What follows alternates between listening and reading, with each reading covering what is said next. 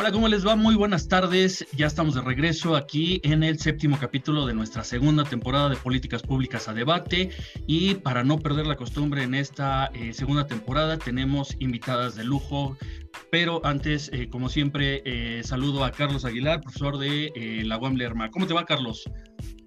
Pues muy bien, ya entrando en, esta eh, época de, calores, calores asfixiantes de marzo. Y bueno, esperamos que no estén muy duros porque eh, la, pandemia y este clima no se llevan, ¿no? Eh, sí, en efecto, pues estamos entrando ya al séptimo episodio de esta segunda temporada. Y creo que ya es justo, ya, ya es tiempo, ya es momento de de tener ciertos relevos generacionales y, e, e, ir escuchando, digamos, cómo, cómo reflexionan las políticas públicas desde un ámbito estudiantil, desde eh, la perspectiva del, desde la perspectiva del alumnado, ¿no? Y para eso nos, nos acompañan hoy día Ana Cecilia Segura y Samantha Torres. Eh, ellas son alumnas egresadas de la licenciatura en Política y Gestión Social de la Universidad Autónoma Metropolitana Unidad Xochimilco. Chicas, ¿cómo están? Buenas tardes. A mí me gustaría que ustedes mismas se presenten en 10, 15 segundos. Eh, no sé quién quiera comentar. Samantha, Ana Cecilia, Ana Cecilia, Samantha, los micrófonos son suyos. Por favor, si nos quieran, quisieran presentar, por favor. Eh, buenas tardes a todos. Eh, primero que nada, agradecer la invitación. estoy muy feliz de estar aquí con todos ustedes. como ya lo dijeron, mi nombre es Ana Cecilia Segura y soy recién egresada de la licenciatura de Política y Gestión Social. Hola, muchas, muchas gracias por invitarnos a estar aquí con ustedes. Mi nombre es Samantha Torres. De igual forma, soy politóloga y gestora social egresada de la UAM Xochimilco. Em, y pues nada, muchísimas gracias por el espacio. Pues bienvenidas, eh, chicas. Eh, pues Carlos, como tú lo decías, es hora de, de, dar la, de ceder la estafeta, ¿no? De saber qué es lo que estamos haciendo. Eh, la idea original de invitar a Cecilia y a Samantha es justamente conocer su perspectiva acerca de la licenciatura en política y gestión social, cuáles son los retos, cuáles eran las expectativas, se superaron, se alcanzaron, pero sobre todo, Carlos, eh, saber, conocer sus experiencias, porque a qué se han tenido que enfrentar ellas que son recién egresadas de la licenciatura, el reto que representó elaborar un trabajo terminal, una idónea comunicación de resultados, verbigracia tesis, eh, o más para, para hacerlo más entendible, una tesis en tiempos de pandemia, ¿no? El reto fue mayúsculo y entonces la idea era esa. ¿Cómo ves, Carlos? Estupendo. a mí me gustaría comenzar preguntándoles eh, a Ana Cecilia, Samantha, eh, pues cuál fue su valoración eh, del último año respecto de la mm, de las formas, de la calidad, de los estilos de aprendizaje que ustedes recibieron, que ustedes percibieron, y sobre todo cómo lo, cómo lo empalman con el compañerismo con el cual venían estado acostumbradas, porque este, pues, no es lo mismo que nunca te conozcas y siempre pertenezcas a un aula virtual, a que de repente te obliguen a, ¿sabes qué? Este, nunca vas a volver a ver a tus compañeros. ¿Cómo percibieron su enseñanza en tanto política pública, en tanto ciencias sociales? Y segundo, ¿cómo lo relacionaron con su, eh, con su vida de con, con, lo, con el demás alumnos. Adelante, por favor. pues está dificilísimo eh, un poquito expresar como todos los sentimientos y todas las experiencias que nos trajeron eh, consigo pues la pandemia. En mi caso personal, eh, y creo que bueno también el de Ana Cecilia, es que nos tocó efectivamente el último año de nuestra licenciatura y lo que podríamos decir nosotros que era como la parte pues ya más práctica, ya más profesional de lo que habíamos recorrido, efectivamente fue complicado por el cambio de rutina, ¿no? Básicamente, en el que estábamos acostumbrados a llegar, un contacto directo con el profesor o profesora, con nuestros compañeros, el trabajo en equipo, en el caso de la UAM Xochimilco, ¿no? Que era, o bueno, es uno de los enfoques principales que tiene el trabajo en, en equipo. Y creo que los mayores retos pues son los que conocemos todos y todas, que es el de la conectividad, el, el de los recursos que nosotros como estudiantes tenemos al alcance, no solamente en equipo, por ejemplo, el simple hecho de la brecha tecnológica que existe. Em, y pues nada, los retos también en la docencia con ustedes que también se tienen que enfrentar a quizás cuestiones a las que no estaban tan acercados, pero pues que al final eran muy necesarios.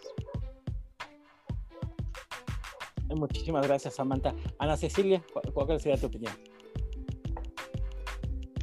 Eh, si bien es cierto que los profesores eh, migraron bien a lo que fue las plataformas digitales eh, de la pandemia y todo este asunto, hay un claro parteaguas en que hay profesores que le dedicaron totalmente el tiempo a las clases. Sin embargo, hay que estar claros que no todos tuvieron ese, esa dedicación. Y eso hay que agradecerlo. A esas personas, esos profesores que se tomaron el tiempo de conectarse a diario, de prender su cámara, de darnos una presentación, creo que eso hay que agradecerlo, porque no todos lo hicieron. Entonces, en tiempos de pandemia, eh, hay que valorar lo que tenemos, hay que agradecer que nos aportó en su momento y simplemente migrar a estas plataformas es algo nuevo para todos. Eh, si bien es cierto que la UAM Xochimilco se, caracteriza por trabajar en equipo, eh, tiene su, grado de complejidad. Entonces, fue nuestro último año de licenciatura, como lo dice Sam, esta mi compañera Samantha, eh, migrar a esta plataforma fue complicado y más por esta brecha tecnológica. me atrevo a decir que fui beneficiaria de la beca de conectividad de la UAM, de la beca en especie, y me dieron una tablet en donde se me otorgaron gigas por un, por un trimestre. Sin embargo, nunca pensamos que esto se iba a alargar. Cuando yo entré a doceavo trimestre, que era para ya realizar mi tesina, me quitan el internet. Me lo retiraron totalmente. Eh, si bien es cierto, era una responsabilidad mía asumirla, pero para mí fue muy complicado realizar este, este esfuerzo porque yo no contaba con el internet. Si bien es cierto, muchas personas se acercaron a mí a apoyarme, a pasarme eh, documentos descargados ya para que yo nada más los leyera, pero sí fue complicado y agradecer principalmente. Creo que con esto me quedo, con agradecer a las personas que siempre estuvieron ahí, a mis amigos, a los profesores, que migraron junto con nosotros. Claro, claro. Ahora, eh, quisiera yo hacerles las, las, las preguntas subsecuentes, tal vez un poquito más acotados, si me lo permite Ángel Mundo, eh, más acotadas a sus trabajos terminales, ¿no? Con qué se enfrentaron ahora, cómo, cómo se enfrentaron su, su, elaboración, su hechura de trabajos terminales con esta situación. Este, ¿Cómo ves, Ángel? Quisiera reformular la pregunta, quisiera hacer la pregunta más específica. ¿Cómo, cómo ves? Antes de que pasáramos a eso, Carlos, esto que menciona Cecilia, yo creo que es muy importante resaltar por una cuestión. Porque en México generalmente somos muy dados a hacer un éxito de cualquier derrota, ¿no? O sea, si se trata de fútbol, que pues, eh, sería un tema vetado para ti, para mí, pero si se trata de fútbol, siempre se trata de, resaltar el gran esfuerzo que se hizo, aunque siempre quedemos con unos resultados nada aceptables. En el caso de las políticas públicas, generalmente tendemos a hacer lo mismo, ¿no? Desde hace un año, no, desde hace unos 10 meses domamos la pandemia, pero ya tenemos 180 mil muertos en el caso de México. En el caso de el PR, el Programa Emergente de Educación Remota de la eh, UAM Xochimilco, pues también se mencionan estos éxitos cuando justamente no creo que no hemos sido lo suficientemente eh, escudriñadores para detectar todos estos déficits como el que menciona eh, Cecilia de pues, los problemas a los que se están enfrentando los los alumnos en mayor medida, los profesores posiblemente por en algunos casos también, pero generalmente yo, hay que poner el acento en los alumnos, ¿no? ¿Cuáles son los déficits y, y, cuáles han sido las estrategias que ellas han tenido o ellas y ellos han tenido que sacar adelante para poder eh, no quedarse en el camino, ¿no? Porque justamente también tenemos ese, esa deuda de alumnos que se nos han ido quedando. Yo podría hablar de que por ahí traigo un 5% en promedio en estos tres trimestres de alumnos que se han ido quedando y eso en el global puede ser un número considerable, ¿no? Entonces, antes de pasar a lo de las tesis, sí me gustaría que, Cecilia ah, pues, eh, pudieran decirnos un poco más justamente sobre esto, ¿no? De, de, estos, de estas enormes problemáticas que para algunos puede ser fácil de resolver, pero para otros no y puede implicar la eh, diferencia entre continuar y quedarse, ¿no? ¿Cómo ves, Amanda? Sí, pues creo que la fortuna de que tuvimos nosotras y en nuestro caso nuestra licenciatura, pues es que estamos en el área pues, de las ciencias sociales, ¿no? Pero en casos como veterinaria, medicina, o sea, es cuando digo, estaba gravísimo las estrategias que se tuvieron, porque en realidad, ¿con qué certeza vas y le das clases a un, a un alumno dentro de lo superficial y no dentro de lo que pues ellos deberían estar aprendiendo en la práctica. Entonces creo que eso es lo que rescataría de nuestra experiencia, pues que tuvimos la fortuna de que el mayor, la mayor parte de nuestras de nuestra formación es pues a base de, lecturas, a base de la discusión, el intercambio de ideas y no tanto de la práctica. Sin embargo, efectivamente la experiencia con otros excompañeros pues que no tenían las oportunidades para continuar, que no tenían las herramientas que pues básicas para poder tomar las clases, eh, la conectividad en sus lugares a lo mejor lejanos o cercanos de donde vivían y habitaban. Eh, y pues creo que sí, sí quedó mucho que, desear por parte de la respuesta de la universidad pues para hacer frente a esos problemas. Y, y, como lo decía ahorita Ana Cecilia, o sea, que, que, ella mencionaba que era su responsabilidad, pues, tener una conexión, ¿no? Para tomar sus clases, yo creo que no es así, porque pues estaríamos normalizando las desigualdades que tenemos nosotros como, como alumnos y pues que la situación que, que enfrentamos no es igual para todos ni para todas. Exactamente. Cecilia. Para complementar a lo que dijo mi compañera Samantha, estoy totalmente de acuerdo. No todos somos iguales. Sin embargo, las universidades públicas al momento de emigrar a las plataformas piensan que todos tenemos una conectividad estable, que tenemos la posibilidad de, conectarnos a sus clases. Nosotros hacemos lo, lo, que está en nuestras manos, pero a veces es imposible. Entonces, esa accesibilidad que existe por parte de los profesores y de la universidad debe de ser un poco más amplia si bien es cierto que estás en medio de una clase y se te va el internet, se te va la luz, al momento de regresar, al momento de la espera o que se bloquee la reunión y ya no puedas tener el mismo acceso a la reunión, creo que es algo frustrante para uno. Y sentir esa, esa desigualdad en que no todos se te, o sea, que vaya, no todos coordinan, que no todos están en el mismo sentido, es triste. Y no solamente en esta universidad, muchos estamos todos tenemos esa desigualdad y creo que esa, eso falta, que las universidades, las escuelas se pongan en todos al parejo y decir no todos están con esas mismas eh, conectividad, con los mismos recursos, hay que apoyarlos. Entonces, y más si estamos viendo que ya duró tanto la pandemia, pues dar más apoyo, no que se estanca y ya no dan nada, ya no aportan nada a la población y pues es la gente que se está quedando, como lo dice el profesor Mundo sabemos las estadísticas nos dicen cuánta gente está desertando de las universidades y que no hacemos nada. Entonces creo que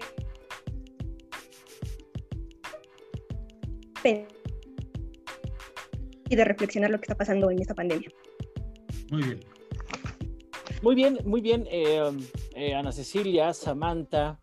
Eh, ¿Cuál es entonces? Yo, yo, quiero preguntarles cómo justamente este, estas situaciones se puede aprender, se puede aprender, ustedes como, como alumnado, ustedes pueden aprender en, un, en plataformas eh, supuestamente diseñadas para la enseñanza, para la enseñanza, ya sea sincrónica o asincrónicamente, porque se nos dice, bueno, Tal vez ustedes este, no pueden entrar a, la clase, tal vez no pueden discutir, pero la clase se les queda grabada. Pero las actividades se quedan ahí en el Classroom, en el Envía, en la plataforma, qué sé yo. Pero se puede aprender política y gestión social sincrónica y asincrónicamente de manera virtual. ¿Cómo, cómo lo ven ustedes desde sus temas? Y, nos podían comentar qué temas abordaron eh, este último año como, pues, como objeto de estudio de sus trabajos terminales y con base en ellos, pues cómo, cómo vieron esta sincronía o asincronía con los contenidos de sus, de sus materias, de sus UES. ¿No, ¿No nos pueden comentar, por favor? Pues en el caso de política y gestión social, creo que sí, sí se puede aprender en esta modalidad Sin embargo, algo que yo extrañé muchísimo del, del, pues del acercamiento eh, presencial, pues es la, la, discusión, el debate el, y el intercambio de ideas. Creo que eso nos enriquecía muchísimo a nosotros como, como parte de esa licenciatura, porque pues tanto el profesor como nosotros como alumnos podíamos eh, pues explorar más las situaciones que estaban pues en, en tema. Sin embargo, eh, a la hora de, de, que hablas de una tesina o de, bueno, de un trabajo terminal, se vuelve complicado porque el enfoque es distinto para todos y para todas, porque no había compañeros que tenían temas específicamente de pues de una comunidad, del caso de un programa en cierto estado y, pues obviamente se les complicaba porque no tenían el acceso a, ese lugar por el simple hecho de que estamos en una pandemia. En mi caso... Perdón, eh, Samantha, eh, si me permiten de un paréntesis, que esto también abre otro debate. ¿Qué tan, ¿Qué tan válidos, necesarios, urgentes o no son los estudios de caso en ciencias sociales? Porque pareciera ser que cada vez dependemos más de los estudios de caso. Esto en fin, paréntesis, cierro el paréntesis, disculpa mi Samantha, ¿no? Pero lo quería mencionar. Sí, no, no, no hay ningún problema. Pues sí, efectivamente es eh, a, lo que, a lo que iba, puesto que en mi caso particular em, trabajé el tema de gentrificación y el derecho a la vivienda, específicamente en la zona metropolitana del Valle de México. Y pues a simple eh, escucha o, a simple vista, pues no pareciera tan... Em, tan necesario quizás la parte de acercamiento con, con entrevistas o un estudio, estudio de campo, porque pues son fenómenos visibles, ¿no? Y fenómenos que nos acompañan día con día en cuestiones de movilidad, en cuestión de acceso a servicios, pero había otras cuestiones pues, que yo veía con otros compañeros que se les dificultaba completamente, pero que pues, al final sus asesores o las personas que estaban coordinando con ellos pues les decían, tienes que buscar otra forma o buscar otro enfoque que no sea tener que ir a esa comunidad a preguntar cómo viven o qué hacen, ¿no? Y eso los atrasaba muchísimo porque eh, pues, afortunadamente nosotros sí pudimos contactarnos personalmente con nuestros profesores, asesores ah, previo a la pandemia, entonces de alguna forma ya nos conocíamos. Y a la hora de trasladarnos a plataformas virtuales, pues ya se volvía pues un poco más fluido. Sin embargo, no fue igual para todos y hubo quienes tuvieron que buscar alternativas como entrevistar a alguien a distancia, eh, pero pues que al final siempre iba a ser posible únicamente si esas personas también contaban pues con la disponibilidad. Y, pues no sé, creo que lo complicado de todo fue encontrar también las herramientas eh, pues documentales, ¿no? De, de lo que estuviéramos teniendo en mente para nuestro trabajo terminal y también para el acceso a, pues ciertos libros, artículos que a lo mejor encontrabas en tu biblioteca anteriormente, pero pues que ahorita no lo tienes o no, no, hay, no hay, forma de que lo, obtengas y que tengas que buscar pues ahí en, en las redes de, de, internet y que muchas veces no estaba, no estaba completo o que tenías que comprarlo y que eran libros yo me llegué a encontrar libros que necesitaba en más de 700 pesos y pues no, no era, no era lo más viable para mí, pero pues de alguna forma te, te invitaba a, a, encontrar la forma. Muy bien, estos, eh, estos requerimientos sobre algunos instrumentos, que también es otra discusión, eh, muy bien, Samantha. Eh, Ana Cecilia, eh, ¿cuál, fue tu caso? ¿Cuál, fue tu, ¿Cuál es tu objeto de estudio? ¿Y cuáles fueron tus asegúnes en cuanto a los instrumentos y herramientas utilizados? Cuéntanos. Mi trabajo terminal llevó por nombre el Programa Nacional de Prevención del Delito. se hizo un análisis del diseño, de formulación y resultados. si bien es cierto que la política de seguridad en México es difícil dimensionarla, pero el interés de esto surge a raíz de que la violencia no disminuye y de que es multifactorial. Al momento de realizar esta tesina en, línea, eh, de manera remota, me encuentro con la novedad de que pues no tenemos los recursos necesarios en el aspecto de fuentes de consulta. Entonces, si alguna persona se encuentra en la situación y llega a ver este video y se encuentra realizando su tesina, eh, la clave está en que busque la mayor cantidad de información viable. Es decir, que si está realizando algún trabajo de política social, de política de seguridad, eh, los datos van a ser su mayor aliado. En mi caso, fueron los informes. Los informes que proporcionaba eh, la Secretaría de Gobernación, e informes de rendición de cuentas. De esa forma es que se pueden lograr eh, análisis, dependiendo de tu enfoque, claro.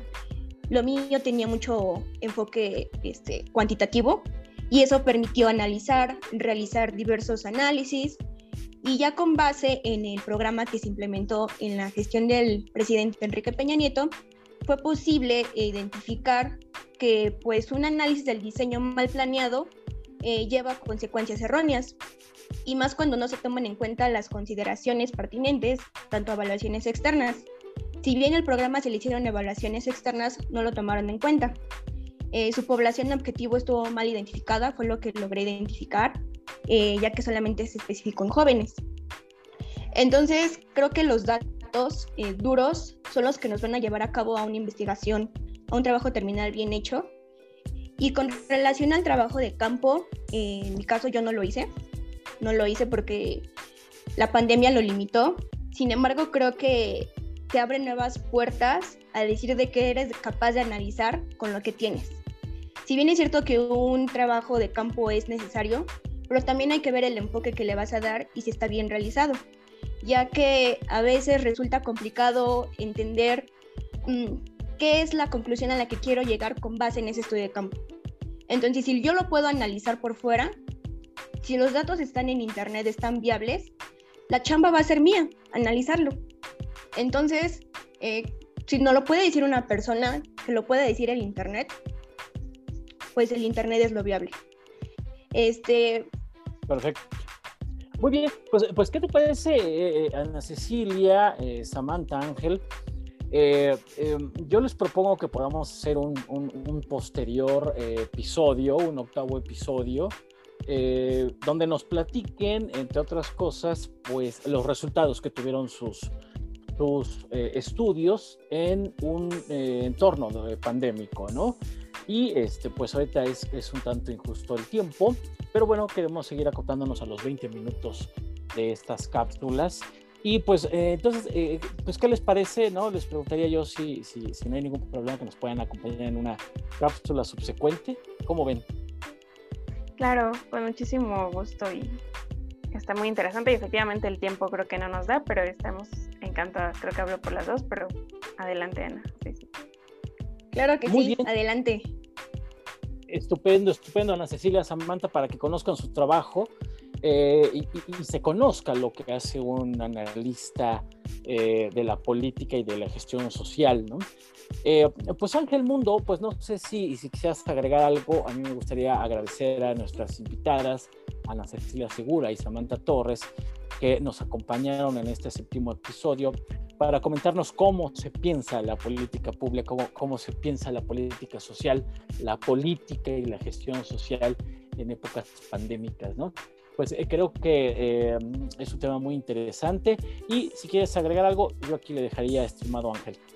No, pues también, Carlos, agradecerles a Cecilia, Samantha, que están con nosotros. Ya nos hablaron de pues, es, todos estos retos, eh, pero también hay que saber pues cuáles fueron los resultados, ¿no? O sea, ya hablamos de todas las dificultades, hablamos un poco de las grandes dificultades que se presentaron.